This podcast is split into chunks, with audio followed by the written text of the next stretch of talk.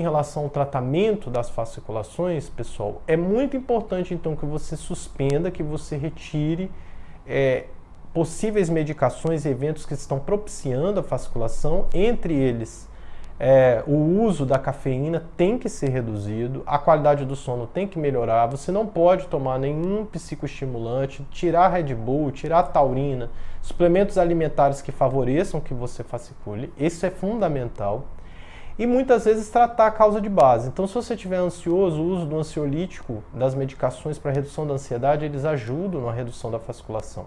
O exercício físico, ele gasta esse excesso de adrenalina, ele também ajuda a reduzir a fasciculação.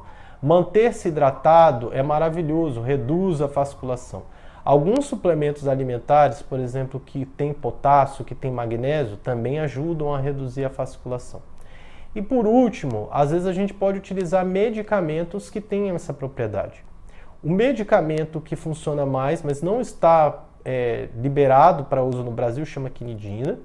Essa medicação está presente nos Estados Unidos, mas apesar dela reduzir a fasciculação, ela tem muitos efeitos colaterais. Então, no geral, a gente prefere não utilizar esse remédio, a gente prefere adotar as outras terapias e ainda outros medicamentos no mercado brasileiro não tão eficientes como a quinidina, mas que a gente, a depender da quantidade de fasciculações, também pode utilizar.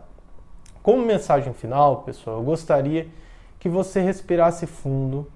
É, essa é uma pergunta que eu, como neurologista que faz exame de eletroneuromiografia, recebo muito no consultório, por isso que eu gravei esse vídeo a vocês é muito frequente que os pacientes que têm fasciculações vão ao Google e aí eles começam a ver aquele monte de doenças raras e graves, aquelas condições que às vezes podem ser progressivas e fatais e eles já considerarem que são portadores dessas doenças e isso gerar um sofrimento psíquico muito grande. Então eu gostaria que esse vídeo foi feito para que caso você tenha fasciculação, você se acalme você cuide de você e evite se tornar refém do seu próprio medo. Se ainda não curtiu, curta o vídeo, compartilhe com quem tem fasciculação e se inscreva no nosso canal. Abraço a todos!